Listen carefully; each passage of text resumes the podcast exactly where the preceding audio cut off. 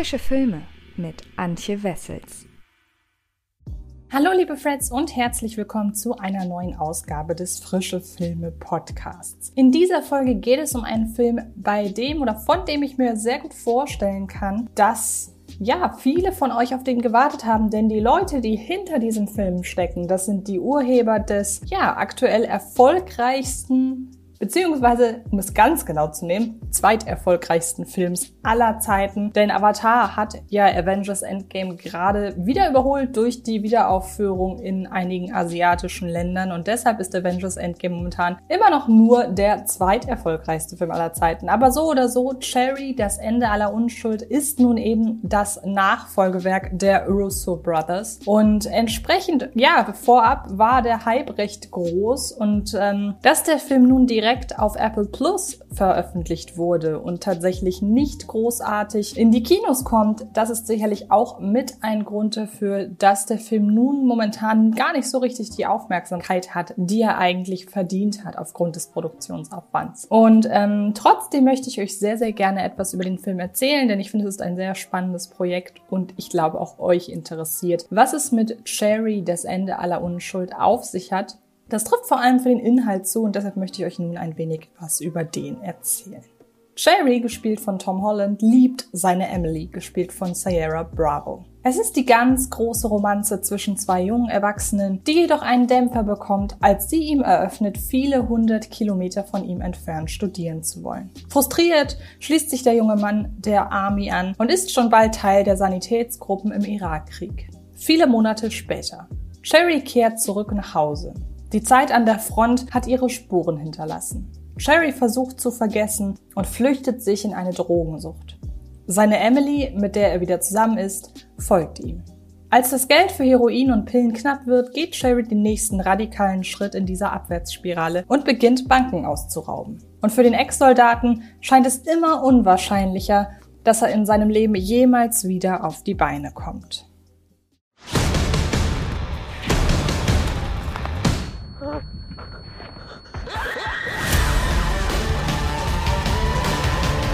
Einzig wahre Leistung war nicht zu sterben. Ich hab diesen Krach in meinem Kopf. Es wird aufhören. Eines Tages wird es verstummen. Ich kann mir nicht vorstellen, dass jemand eine Bank überfällt, wenn er nicht irgendwie verzweifelt ist. Ich mach das schon eine ganze Weile. Und es ist kein Geheimnis mehr, wie ich aussehe.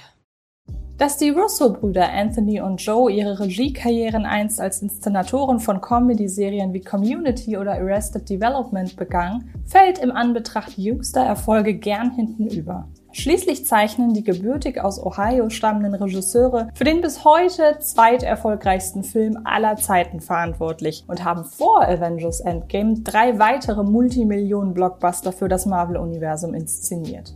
Umso selbstbewusster wirkt da ihre Entscheidung mit Sherry das Ende aller Unschuld, einen in den USA zwar sehr erfolgreichen, aber gleichzeitig auch hoch umstrittenen Bestseller über Drogensucht und Kriegstraumata zu verfilmen. Das ist nicht unbedingt der Stoff, aus dem der nächste Kassenschlager gemacht ist. Wenngleich die Besetzung des Hauptcharakters Jerry durch Spider-Man Tom Holland sowie die Beteiligung der Russo-Brüder an sich schon einen gewissen Werbeeffekt haben kann. Trotzdem sollte Jerry nie in die Kinos kommen. Im September 2020 schnappte sich Apple TV Plus nach Greyhound, Schlacht im Atlantik, Snowblind mit Jake Gyllenhaal und dem Will Smith Project Emancipation nun also auch die Rechte an Sherry und legte dafür 40 Millionen US-Dollar auf den Tisch. Durch diesen Deal allein hat der Film seine auf 30 bis 40 Millionen Dollar geschätzten Produktionskosten bereits wieder eingespielt. Ob ihm das im Kino auch gelungen wäre, lässt sich erst recht aufgrund der aktuellen Corona-Situation kaum abwägen. Wohl aber, dass Cherry kein Meisterwerk geworden ist. Mit dem Prädikat grundsolide wird man Cherry das Ende aller Unschuld zu gleichen Teilen absolut gerecht und untertreibt dennoch maßlos. Das größte Problem an dem mit einer üppigen Laufzeit von 142 Minuten ausgestatteten Kriegsdrama ist die Überambition, wodurch sich die Stärken und Schwächen des Films zwar insgesamt die Waage halten, doch wenn Sherry seine Stärken ausspielt, führt das mitunter zu äußerst beachtlichen Einzelszenen. Die Drehbuchautorinnen Angela Russo-Otzert und Jessica Goldberg orientieren sich strukturell an den sechs Kapiteln des von Nico Walker verfassten Romans, der aufgrund seiner radikalen Schilderungen des Alltags von Kriegsveteranen und Drogenjunkies zum Skandalbestseller avancierte. Zwar lässt sich nicht jedes Kapitel auf einen einzelnen Schwerpunkt reduzieren, mit Ausnahme vielleicht des Abschnitts, der sich einzig und allein mit der Zeit an der Front auseinandersetzt, trotzdem hat man das Gefühl, so viele Kapitel wie Cherry besitzt, so viele Themen hat er auch wenngleich sich diese im weiteren Filmverlauf immer weniger voneinander trennen lassen und sukzessives zu einem riesigen Wust aus verschiedenen Problemen werden. Und so ist Cherry das Ende aller Unschuld zu fast gleichen Teilen ein Film über den Krieg und Drogenmissbrauch, besitzt aber auch einige Haste-Anleihen, weist starke romantische Einflüsse auf und wird auf der Zielgeraden sogar noch zu einem rudimentären Knastfilm. Nun ist Cherry mit seinen knapp zweieinhalb Stunden ohnehin nicht der kürzeste Film. Und dennoch hat man das Gefühl, für diese inhaltliche Bandbreite reichten selbst diese 142 Minuten nicht aus. Also legen die Russo-Brüder von Beginn an ein extrem hohes Tempo vor. Das sorgt zwar dafür, dass die Geschichte trotz ihrer Schwere und Länge bis zuletzt angenehm kurzweilig bleibt, hinterlässt aber auch den Beigeschmack, dass sich die MacherInnen immer nur oberflächlich mit den verschiedenen Konflikten auseinandersetzen können. So wirken Cherrys sich nach seiner Armeezeit bei ihm einschleichenden Kriegstraumata, die ihn letztlich in die Drogenabhängigkeit treiben, nur bedingt verhältnismäßig im Hinblick auf das, was ihm dort widerfahren ist. Nun könnte man diese Entwicklungen auch derart deuten, dass man noch nicht einmal die finstersten Gräueltaten an der Front miterlebt haben muss, um dennoch langfristige Folgen davon zu tragen. Doch leider gelingt es den Autorinnen nicht, Cherrys Kriegszeit und das danach schlüssig und nachvollziehbar aufeinander fußen zu lassen. Es fehlt der Eindruck, dass seine Erfahrungen als Soldat ihn aktiv in den Drogenmissbrauch gedrängt haben. Diese Erkenntnis und gleichbedeutende Anklage an das System waren in den Vereinigten Staaten mitverantwortlich für den Skandalstatus des Romans. So aber bleiben als einzige Indizien für Cherrys tatsächlich erlebte Qualen einige Voice-Over-Zitate wie wir mussten ihm die Gedärme wieder zurück in den Bauch stecken und einige Bilder, etwa von dem fehlgeschlagenen Suizid eines Mitsoldaten übrig. Ganz so, als sei für mehr kein Platz gewesen. Du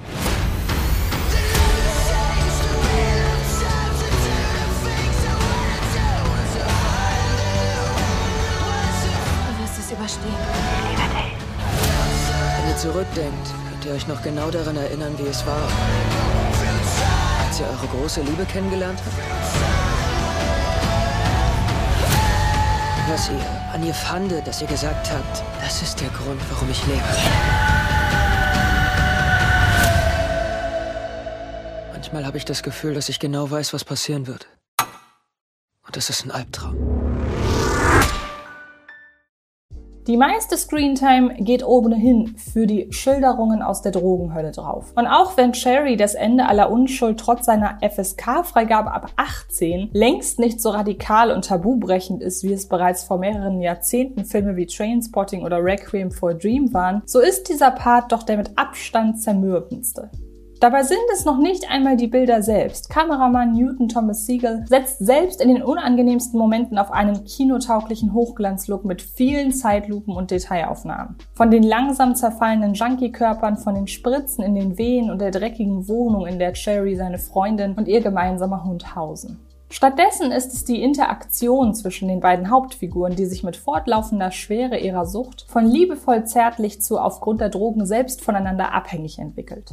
Der toxisch-romantische Handlungsstrang und jener rund um die Drogensucht gehen in Cherry das Ende aller Unschuld Hand in Hand. Auch die Haste-Einschübe entwickeln sich aus diesem heraus, stehen dann allerdings doch klar für sich. Vor allem, da die Russos Cherrys seine Drogensucht finanzierenden Banküberfälle mit überraschend viel Werf einfangen. Dabei kann sich der mit Heroin und noch vielen anderen Rauschmitteln vollgepumpte Bankräuber mitunter kaum noch auf den Beinen halten.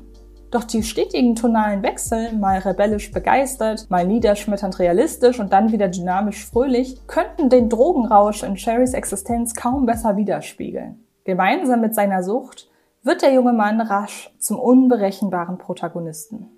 Einem, der in Tom Holland einen überragenden Mimen gefunden hat. Sein jugendliches Aussehen steht im krassen Kontrast zu Cherrys stoisch leerem Blick und seinen mit der Zeit immer schwerfälligeren Bewegungen. Vor allem aber ist Holland in der Lage, der Unbeholfenheit seiner Figur, etwa bei den Banküberfällen, eine passende Prise Humor entgegenzusetzen, während er in den dramatischeren Szenen jeden und jede um sich herum hemmungslos an die Wand spielt. Holland passt sich den tonalen Schwankungen des Films hervorragend an und hält die mitunter widersprüchliche Inszenierung im Kern zusammen. Und selbst wenn einen die Ausmaße von Cherry bisweilen erschlagen können, so hilft Holland der Geschichte zu größtmöglicher Intimität. Kommen wir also zu einem Fazit. Die Russo-Brüder bringen sich erneut ins Gespräch. Diesmal durch den Mut, nach den Avengers-Filmen nicht noch einen Superhelden-Blockbuster zu inszenieren, aber auch dadurch, dass sie die im Kern so kleine Geschichte deutlich ausladender erzählen als nötig. Dadurch wird die Filmadaption des Bestsellers Cherry der Tiefgründigkeit der darin angesprochenen Problematiken nicht ganz gerecht. Trotzdem werten ein überragender Tom Holland und eine tonal reizvolle Inszenierung den Film nachhaltig auf.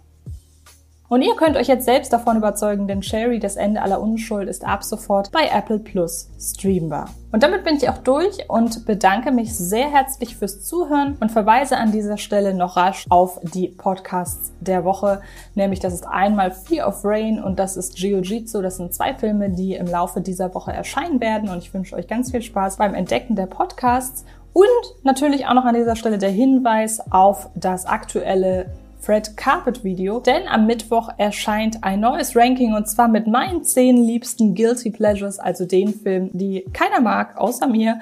Und ich freue mich sehr, denn ich glaube, das Video ist wieder ganz nett geworden. Noch einmal vielen Dank fürs Zuhören und dann hören oder sehen wir uns in den nächsten Tagen garantiert irgendwo im Internet. Bis dahin viel Spaß beim Filme gucken und bis bald.